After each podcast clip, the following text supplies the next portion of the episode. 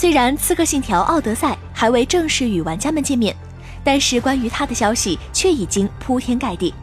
近日，官方又为我们分享了一段游戏中的海战视频，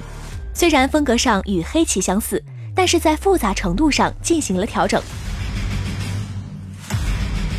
这次演示的海战系统不再是像前作那样，玩家只需要购买特殊种类的弹药就能够增加伤害。